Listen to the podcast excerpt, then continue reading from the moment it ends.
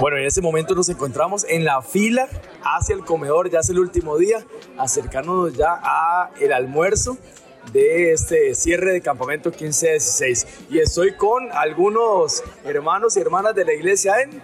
Barranca. ¿A dónde? Barranca. En Barranca, en Barranca. ¿Y ustedes de? Golfito. De Golfito. Vean, así, para en pocas palabras, ¿qué les ha parecido el campamento? Sinceramente ha sido una bonita experiencia y nunca había experimentado una experiencia tan bonita. ¿Qué, qué- cuáles, ¿Cuántos campamentos ha venido? ¿A cuántos? Ese es el cuarto. El cuarto. ¿Y qué le ha parecido este cuarto campamento? Siempre cumple mis expectativas. ¿Ok? Que ha sido algo divertido que le haya pasado, que se diga, hey, fue demasiado risa y que haya disfrutado mucho. Ya lo pensó, ya lo pensó, dígalo, dígalo. Eh, ya y no, tal vez. Este. No sé. Sí, meterme en el barrio. No quería, pero fue divertido al final y como que como queda todo el mundo cuando salía del barrio, a la oficina barrio. Bien, bien, bien, está bien. ¿Y algo, qué decisiones han tomado? Que usted diga, hey, esto, esto me... eh, es bueno compartirlo para que más, para que más jóvenes puedan escuchar y, y estar atentos, ¿verdad? a Lo que se aprende en estos campamentos Strong 2023. Y ahí pues de que es, es importante que uno en su debilidad no lo vea como solamente una piedra de tropiezo o algo para derrumbarse, sino que de ahí pues pida sabiduría, sabiduría a Dios y dirección y que de ahí pueda surgir una fortaleza venida de Dios. Excelente, bueno, y por aquí también está un líder, Eduardo Valverde de la iglesia Villalobos, Eduardo Villalobos, ya le cambié el apellido, de la iglesia en Barranca. ¿qué le ha parecido los campistas? Tenemos muchos años de venir a campas y este, este ya casi post pandémico, ¿verdad? Teníamos rato no pasar un campo así. ¿Qué le ha parecido la actitud, el, el esfuerzo, la dedicación de los campistas? Bueno, en realidad, digamos, a mí me pareció súper genial. Eh, estos muchachos en realidad siempre superan las expectativas. A veces uno viene con el temor de que de otra iglesia o del propio equipo o la propia iglesia de uno vengan con malas actitudes, pero en realidad no. Yo no he visto hasta el momento ningún muchacho con malas actitudes. Más bien todos están atentos a participar y a tomar decisiones, que es lo más importante. Muy bien, vamos a ir a, otro, a otra parte de la fila a ver qué otras opiniones tienen acá los campistas de este año. Bueno, estamos aquí con algunos de los amigos y amigas de la iglesia en... Bueno, y vamos a hacerles algunas preguntas a ver cómo les ha ido hasta ahora, iniciando esta temporada del campamento Strong 2023. Vea, vamos a ver aquí, ¿qué hay? 2, 4, 6, 8, 10, 12, 14, como 16 jóvenes que están disfrutando este campamento. Entonces, vamos a ver qué opinan y qué les ha parecido. Vamos a ver quién quiere hablar. ¿Qué ha sido, cuál ha sido la lección o un versículo o algo que siga?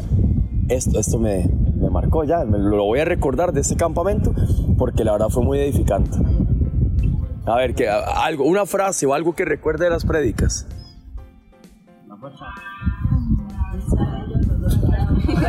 Aquí está. ¿Cómo es? ¿Cómo es? dejarnos de nuestras propias fuerzas y guiarnos, bueno, dejarnos llevar por las fuerzas de Dios. Como abandonarnos a nosotros mismos y confiar en Él.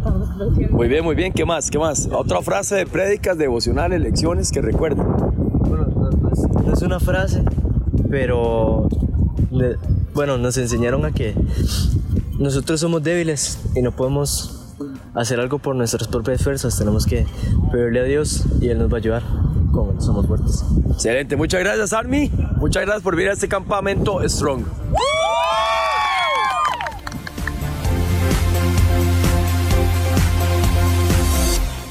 Tiempos difíciles crean hombres fuertes. Y estamos viviendo aquí tiempos difíciles y a mí me gustaría hacer apenas una pincelada de los tiempos en el que vivía este hombre llamado Jeremías. Note que Jeremías nos da una pista de cómo era la época en la que él vivía. Dice en, ale- en los versículos 2 y 3 que le vino palabra de Dios en los días en que Josías era rey. Y también en el versículo 3 dice que también estuvo no solo en el reinado de Josías, sino que también estuvo en el periodo que reinó Joacim, también estuvo eh, Jeremías con su ministerio en el tiempo de un hombre llamado Sedequías. y estuvo también en su ministerio en el tiempo de la cautividad de el pueblo de Dios en Babilonia. Y si usted conoce un poquito la historia de Israel, se va a dar cuenta que desde Josías hasta la cautividad en Babilonia fueron tiempos muy malos para Israel. De hecho, Josías era un hombre excepcional entre los reyes porque si usted se acuerda, Josías era un hombre que fue criado en idolatría, pero que cuando él llegó y encontró los rollos, la palabra de Dios, él se convirtió y empezó a hacer un montón de de reformas a lo que la gente había vivido. Pero no todo el mundo se convirtió en el tiempo del rey Josías. La gente seguía siendo mundana, la gente seguía siendo idólatra. Luego vino Joacim y vino Sedequías y fueron pésimos reyes. Entonces estos reyes se apartaron de Dios y cuando el pueblo o cuando el liderazgo se aparta de Dios, entonces todo el pueblo también se aparta de Dios. Y encima de eso, entonces Dios les manda castigos y dice, ah, bueno, no se quieren convertir. Entonces Dios manda a Nabucodonosor y Nabucodonosor entra y empieza a robarse todo lo bueno, oro, plata. Y empieza a llevarse los mejores jóvenes para Babilonia y les enseña la lengua. Y bueno, y usted puede leer Daniel. Y encontrar un montón de detalles más. Pero lo que quiero decir aquí es que esta gente no la pasaba bien. Si usted lo ve espiritualmente hablando, la pasaban mal. No creían en Dios, no amaban a Dios, creían en otros dioses, amaban otros dioses, adoraban otros dioses, servían otros dioses. Y escúcheme muy bien con esto, escúchelo bien. Siempre la crisis espiritual, por consiguiente, trae una crisis moral. Siempre. Cuando la gente se aparta de Dios, entonces no hay reglas que valgan. Yo puedo fornicar, yo puedo fumar, yo puedo hacer lo que me da la gana, porque ¿quién me va a decir que no puedo hacerlo? Entonces estas personas pasaron de tener una crisis espiritual a empezar a tener una crisis moral. La gente era mala. Y si usted lee el versículo 16, dice que Dios a causa de toda su maldad es que los va a castigar. Entonces como Dios los vio que se apartaron de ellos y empezaron a hacer moralmente cosas indebidas, cosas malas, entonces Dios se enoja. Entonces espiritualmente el pueblo estaba mal. Moralmente el pueblo estaba mal. Y como el pueblo estaba mal, entonces Dios los castiga y ahora no solamente tienen una crisis espiritual, una crisis moral, ahora tienen una crisis económica. La gente se empezó a ser pobre. Lo empezaron a invadir otros reinos, otros imperios y empezaron a robarle lo mejor que tenían. créame que los tiempos en el que vivía Jeremías no era fácil y algunos de nosotros decimos, uy, en los días de Luis Guillermo Solís qué difícil se puso, ¿no? Cierto. Pero luego vino por dicha. Qué bien, Carlos Alvarado. Y peor la vimos. Y algunos están contentísimos porque hay un nuevo presidente, pero yo le voy a decir algo, por, aunque tengamos el mejor presidente del país, ya tenemos una crisis espiritual en Costa Rica. Y si ese presidente no es Jesucristo, yo no le tengo fe a nadie que pueda arreglar este país espiritualmente, no políticamente. Y eso nos ha traído una crisis moral. Y perdónenme acá, y de verdad aquí quiero tirar una cuñita con mucho amor. Vivimos en los tiempos donde el, sexo es de verdad idolatrado, en todo sentido. Yo sé que ustedes les enseña la tele, la música, incluso hasta algunas iniciativas del Ministerio de Salud, aunque vivir una vida promiscua, que no es necesario estar casado para empezar a tener relaciones sexuales, que usted puede vivir una vida sana sexualmente antes de estar casado, etcétera, etcétera, etcétera. Y a esto también le meten un poquito, bueno, que si su vida sexual tiene que ver con un asunto también de una persona de su mismo sexo, eso está perfectamente bien. Bueno, pero si pueden ser dos personas de diferente sexo, también está bien. Bueno, si pueden ser cuatro o cinco personas que no saben bien qué son, si hombres o si mujeres, o si ninguno de los dos, o los dos al mismo tiempo, o la mitad de uno y la mitad del otro, y eso es un enredo. Bueno, eso también está perfectamente bien. Óigame, yo quiero decirle sinceramente que si este es el caso de alguien aquí, eso es lo que la sociedad nos ha hecho creer, lo que la cultura nos ha hecho creer, pero Dios siempre lo ha tenido claro. Para Dios solamente existe un hombre y una mujer, y si existe el sexo dentro del matrimonio. Paré de contar.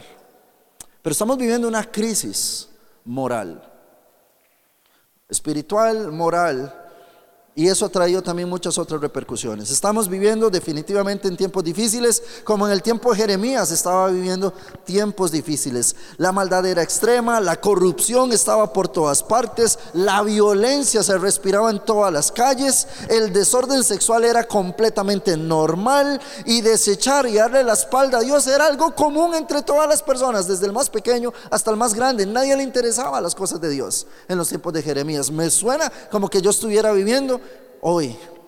Lo mismo que Jeremías estaba viviendo hace algunos cuantos años.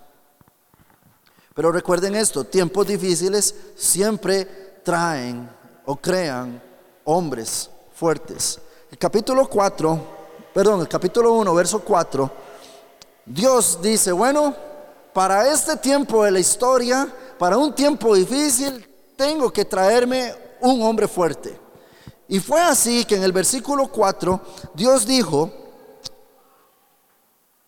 antes que te, que te formase en el vientre, Jeremías, en el vientre te conocí, antes que te diese, perdón, antes que nacieses, te santifiqué y te di por profeta a las naciones.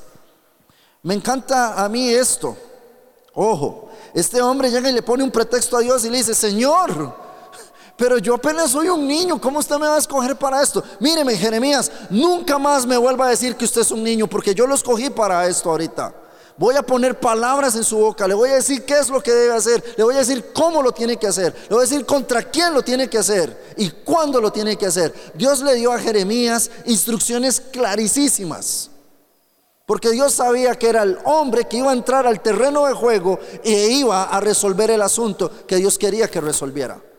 Escogió al hombre que él sabía que en ese momento era crucial para un tiempo de crisis. Y entonces vamos a ver cómo fue que Dios escogió a este hombre.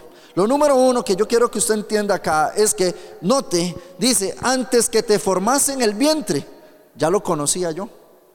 Y antes de que usted naciera, ya yo lo había dado por profeta a las naciones, ya yo lo había llamado. ¿Sabe qué me va a entender a mí esto?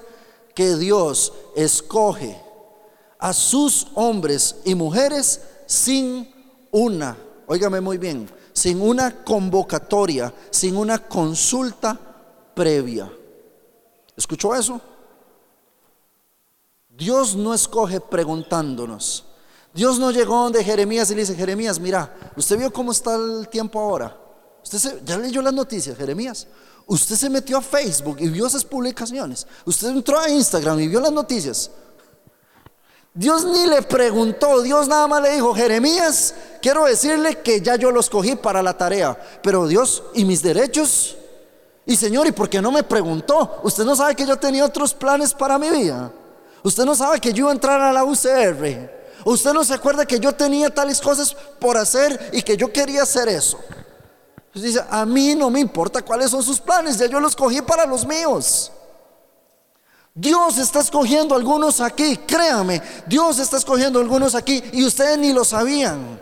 Que antes de que usted naciera, ya Dios lo tenía presupuestado para entrar a la cancha en el momento preciso. Y hoy es el momento preciso. Estamos viviendo tiempos difíciles.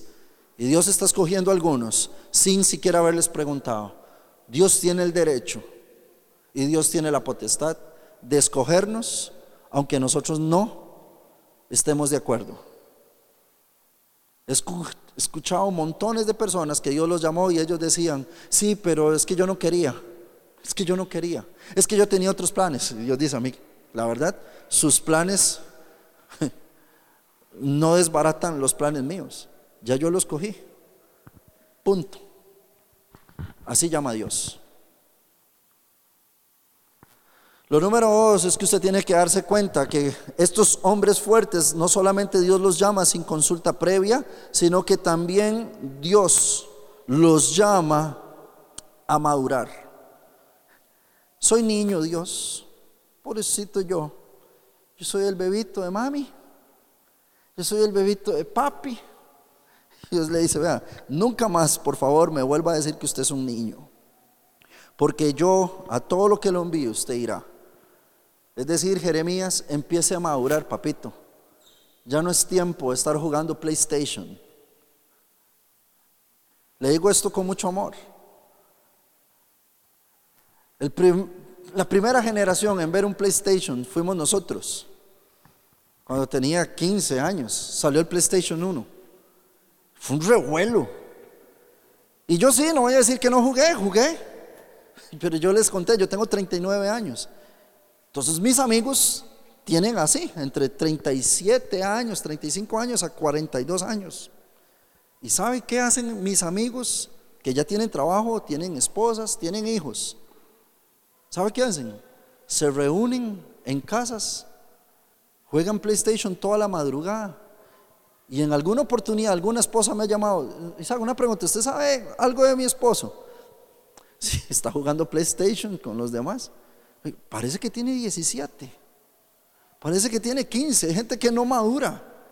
Gente, que todavía de verdad creen que siguen siendo muchachitos. Dios le dice a Jeremías, mira Jeremías, por favor ya madúreme.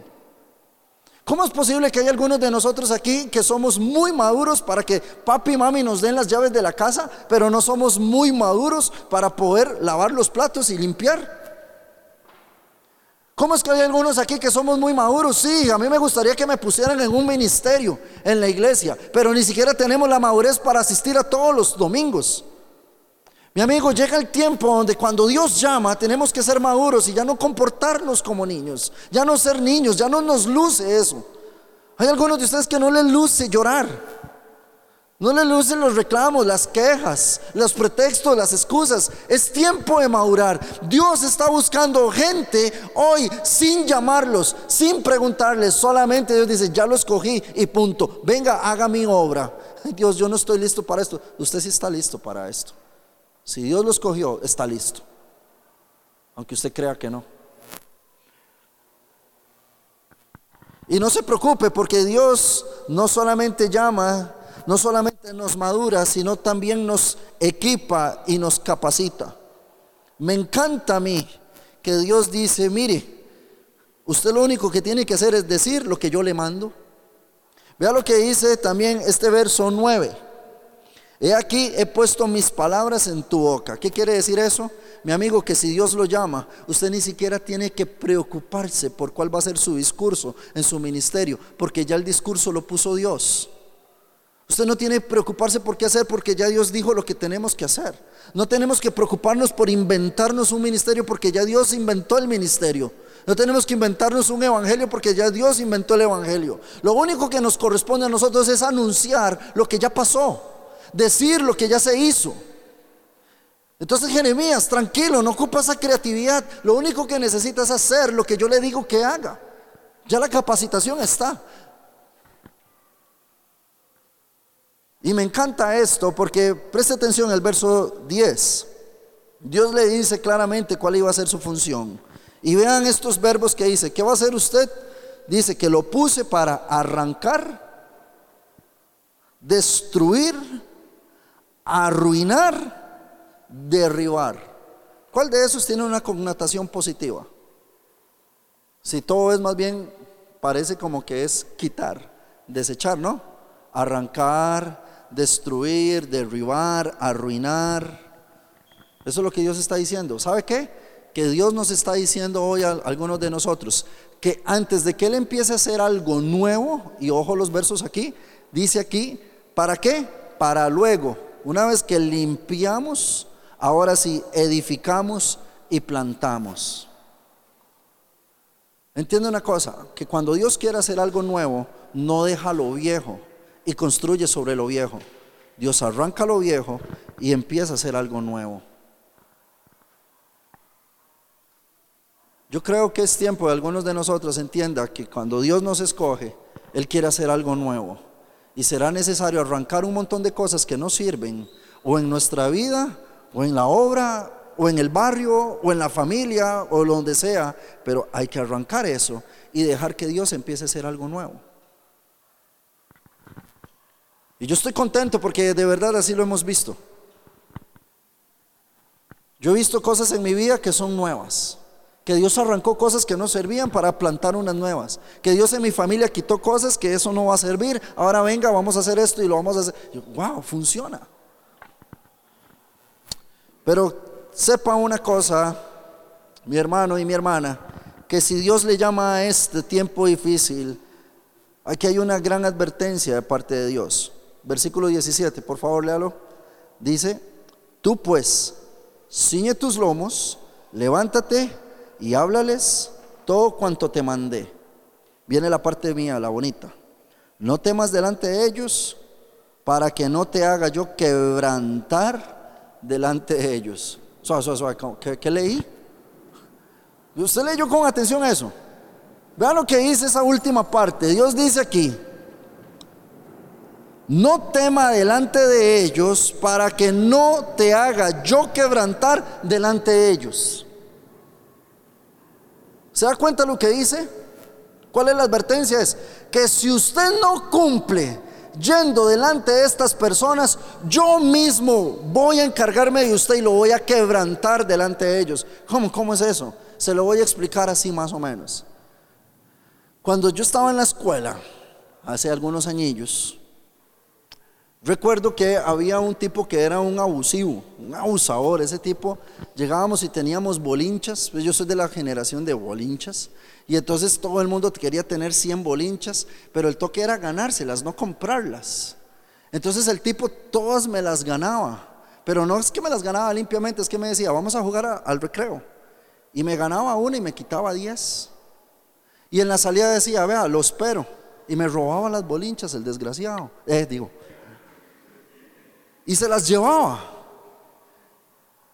Y me amedrentaba. Todavía me acuerdo de ese tipo. Si lo veo, le juro que oro por él. Y entonces viene una vez, le cuento a mi mamá, ya yo no quiero ir a la escuela, ese tipo me va a matar.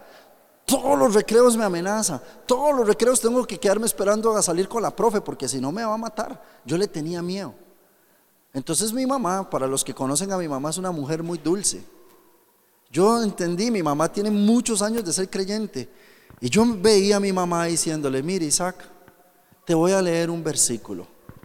Si te hieren en una mejilla, ponle también la otra. Yo me imaginaba a mi mamá diciendo eso. Yo le voy a contar a mi mamá, pero mi mamá lo que me va a decir es, vaya para que le den y si le dan, póngale otra vez la cara para que le vuelvan a dar. Ay, mamita. Pero mi mamá no me dijo eso. ¿Sabe cuál versículo me, dijo mi mamá, muy cristiana? Me dijo, vea, voy a decir este versículo. Es más bienaventurado dar que recibir. Y yo dije, qué buena meta. Es un chiste, está en la Biblia.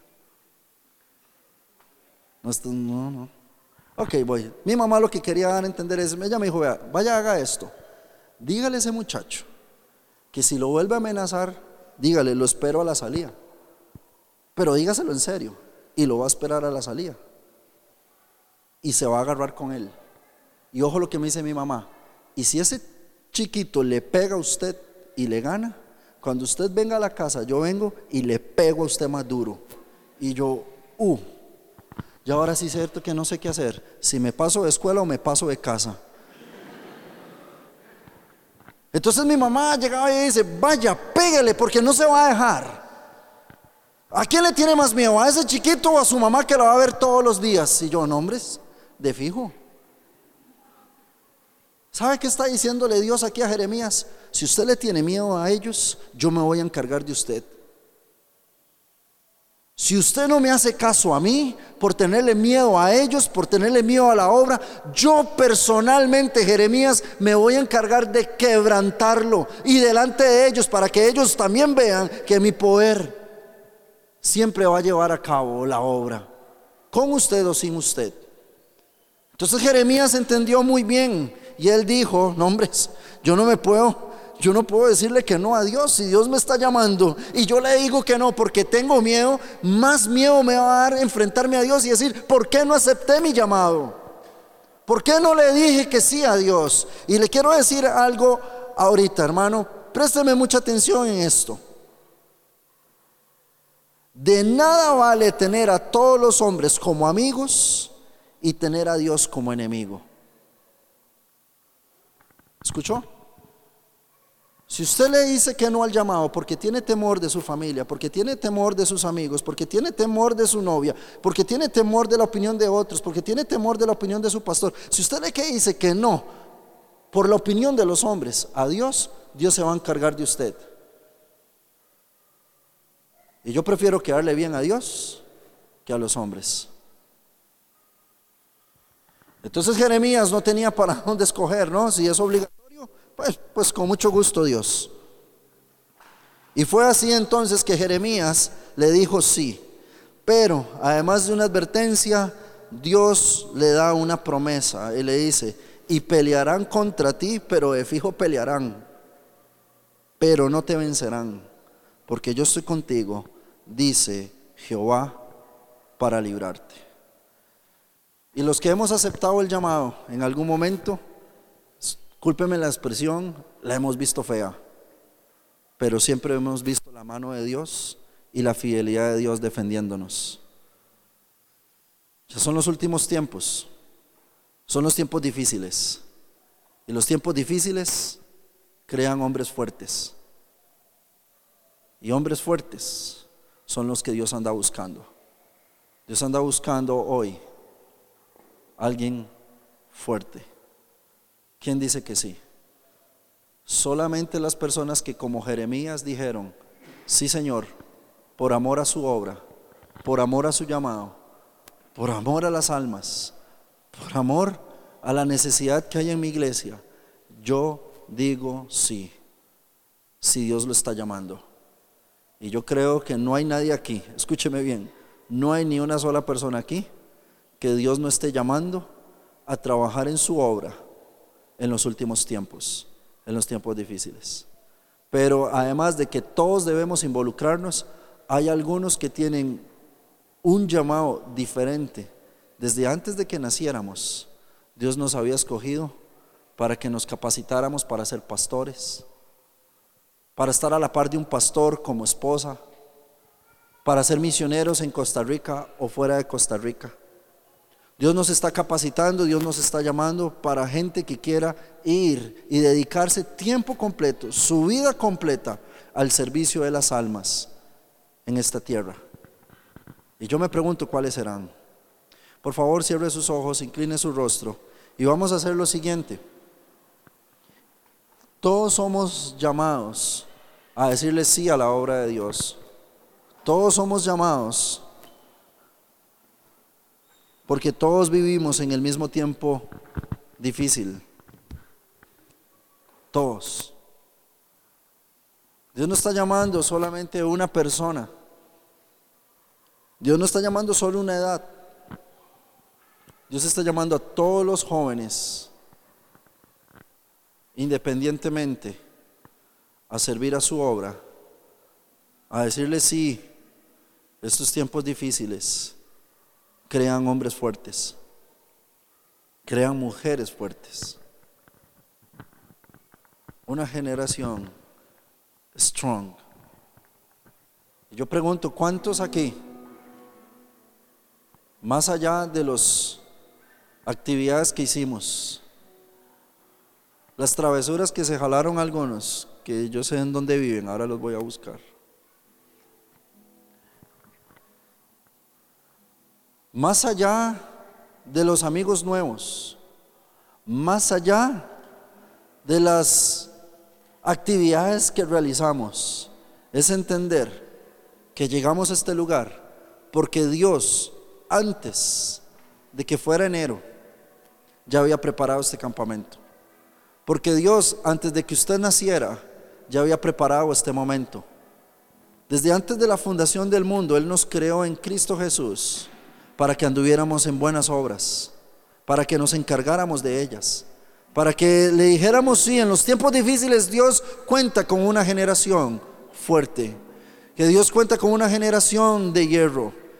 Y esto fue lo que Dios le dijo a Jeremías, Jeremías, si usted no va delante de ellos, si usted les tiene miedo, téngame más miedo a mí, porque yo lo he puesto para que usted sea una ciudad fortificada, una columna de hierro y un muro de bronce. Es decir, usted va a ser un hombre fuerte, porque yo lo voy a hacer fuerte en mis fuerzas.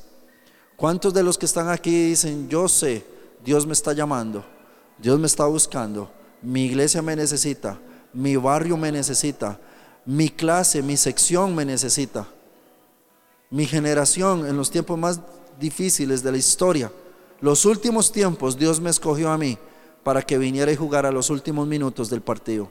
Dios cuenta conmigo. Se pondría de pie todos aquellos que quieran desde el ámbito donde sea. Si Dios te llamó a ser un abogado, bueno, bendito Dios, venga. Si Dios pone en su corazón ser un ingeniero, bendito Dios. Si Dios quiere ser hacer de usted un comerciante, bien. Si Dios quiere que usted sea un chofer de bus, perfecto. Pero no importa en el área donde estemos, todos somos llamados a ser fuertes, a ser como columnas de hierro en la iglesia, a hacer muros de bronce que protejan los hermanos de nuestra congregación, que, que puedan proteger la obra. Todos somos llamados aquí. No se trata de que si usted tiene 15 o que si usted tiene 16 y que usted dice, yo estoy muy joven para eso. Mi amigo, madure, la obra es para todos. Ya déjese de estar poniendo en cosas de que es que yo quería, yo tenía planes, yo quería jugar en la liga y yo quería jugar en esa prisa. Y bueno, si Dios te llamó a jugar en este equipo, no hay un mejor equipo que el equipo de Jesús. Yo les invito a todos los que están de pie y los que están hablando en serio, si de verdad podemos contar con usted, con usted para hacer una generación de hierro, un muro de bronce, una ciudad fortificada tan fuerte que no con cualquier cosa es penetrada, no con cualquier cosa es derrotada. Todos aquellos que entienden hoy la responsabilidad y la madurez que merece la obra del Señor, vengan aquí al frente. Todos, todos los que quieran, independientemente del puesto donde Dios le ponga. Necesitamos hoy hombres y mujeres valientes, fuertes, porque los tiempos son difíciles. Pueden venir aquí al frente, por favor. Pueden hacerse más al frente, todavía tenemos espacio para todos. Óigame muy bien, les pido que por favor me puedan observar acá. Si usted está de pie, es porque está diciendo, yo voy a tomar esto no como un niño. Ya hay cosas que no me lucen. Y me pongo en cosas porque me llamaron la atención.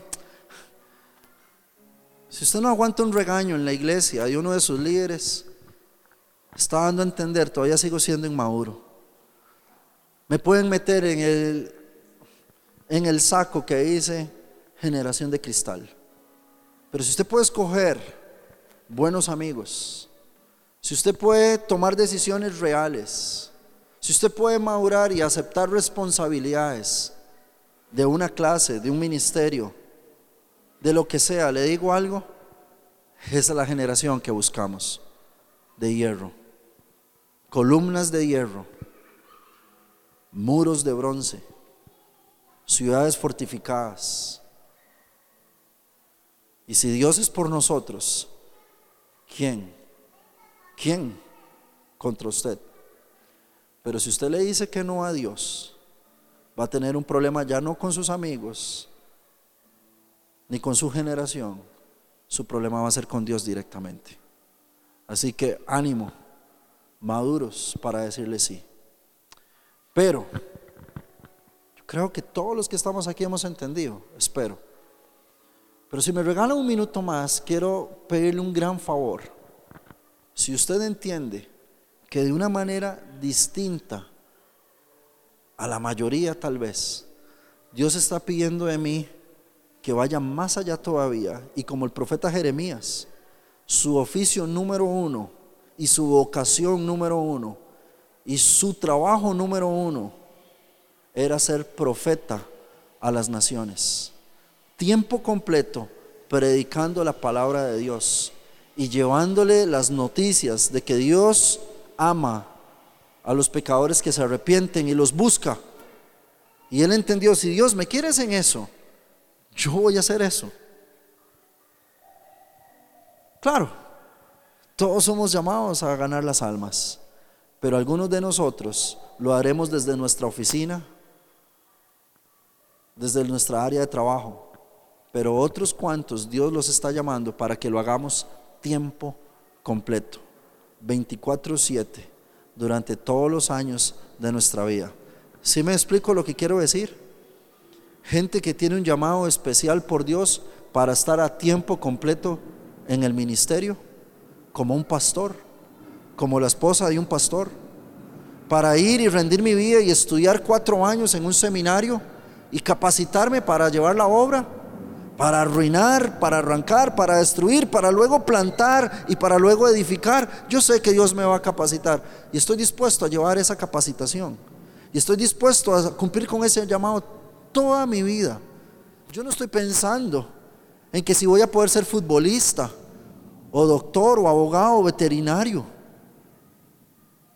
Yo estoy pensando en que voy a ser un llamado de Dios para su obra como predicador, como esposa de un pastor, etc. Si usted puede entender esto, le pido por favor, en aquella esquina puede pasar con don Roger Medina, todos los que quieren, todos los que saben, todos los que tienen la inquietud de qué significa ser un llamado por Dios a servirle por tiempo completo, pueden pasar por allá, por favor, con don Roger. Si usted dice, no, yo no tengo esa inquietud, pero sí tengo la inquietud que necesito ser columna fuerte. Sé que mi pastor puede contar conmigo y de donde sea. Algunos de ustedes ya estarán en colegios técnicos. Tal vez algunos de ustedes ya piensan qué carrera van a llevar. Perfecto, bendito Dios, ojalá y sí. Pero no importa donde usted esté, siempre será un llamado por Dios para hacer la obra. Porque son los tiempos difíciles. Y créame, allá puede ser que vaya su amigo. Y su amigo puede ser que mañana sea su pastor. ¿Y sabe qué necesita él? Apoyo del grande, del fuerte.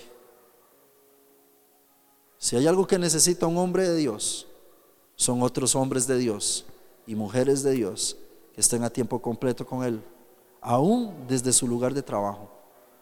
Y doy gracias a Dios porque hay muchos así en nuestras iglesias. Pero madure, deje las cosas de niño atrás. Y dígale a su pastor ahora que llega a su iglesia, puede contar conmigo. Hay un hueco en la iglesia, hay una necesidad, hay un ministerio, hay alguna responsabilidad. ¿Hay algo que yo pueda hacer? Ay, sí, pero usted está muy chiquillo para eso. Deme tiempo y le voy a demostrar que no estoy tan chiquito para eso. Yo me encargo. Yo lo hago. ¿Por qué no va y se lo hice? Cuenta conmigo, pastor. Amén. ¿Por qué no oramos? Y usted le va a decir eso a Dios en este momento. Cuenta conmigo, Dios. Son tiempos difíciles. Ocupas una generación fuerte. Si tiempos difíciles crean hombres y mujeres fuertes, yo quiero ser ese hombre. Yo quiero ser esa mujer. Porque fijo los tiempos son difíciles, eso no lo no lo cuestione. No cuestione que Dios estará con usted porque Él estará. Así que hay tres cosas acá. Dos fijas y una no lo sé, depende de usted. Fijo, tiempos difíciles. Fijo, un Dios fiel. Pero la tercera, ¿contará Dios con nosotros? ¿En serio? Padre, en el nombre de Jesús, y en ese precioso nombre hemos venido todos estos días, porque por la gracia de Él te conocemos. Por la gracia de Él somos salvos. Por la gracia de Él te servimos. Hoy,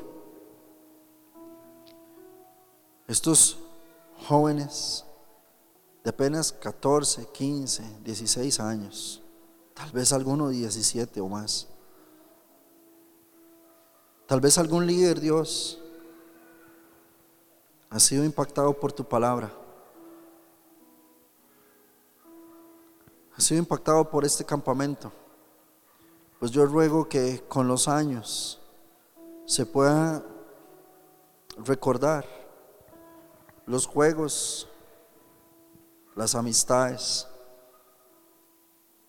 la fogata, la piscina, el vacilón. Pero Dios, si hay algo que queremos recordar conforme pasen los años, serán nuestras decisiones por ti.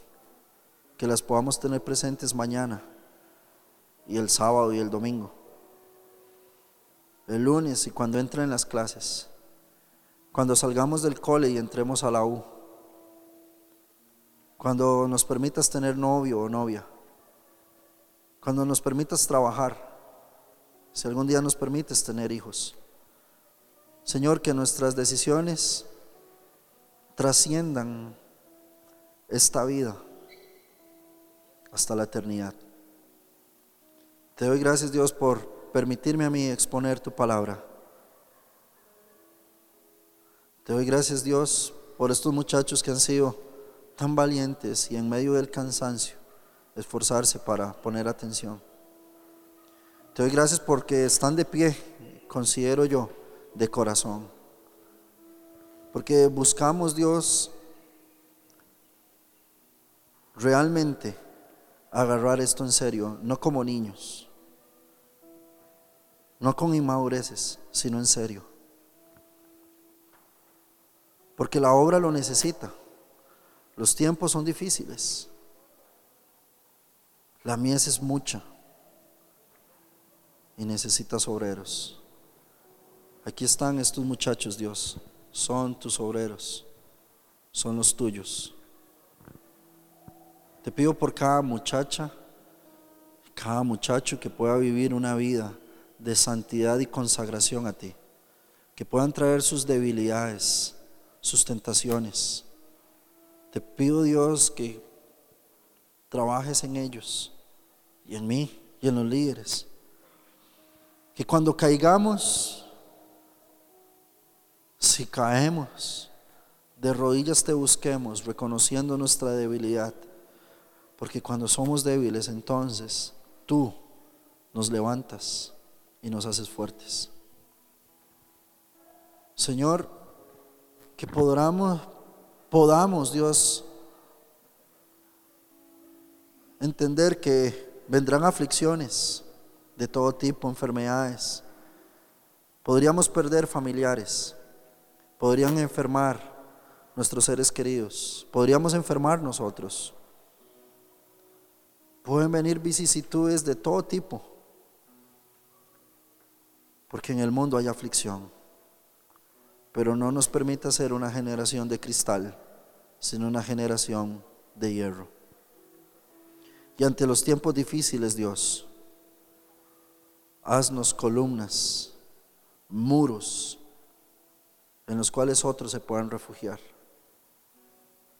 Tu promesa está con nosotros, que estarás todos los días hasta el fin del mundo. Cada muchacho es tuyo cada muchacha es tuya, cada líder es tuyo. Vuélvenos a nuestras casas, vuélvenos a nuestras iglesias, a nuestros barrios, a nuestras instituciones de estudio o trabajos. Vuélvenos a nuestra realidad con todas las ganas espirituales de ser fuertes, una generación fuerte. Te pido Dios estas cosas por favor, en el nombre de Jesús. Amén. Muchísimas gracias. Muchísimas gracias por su atención. Que el Señor les bendiga y estoy para servirles.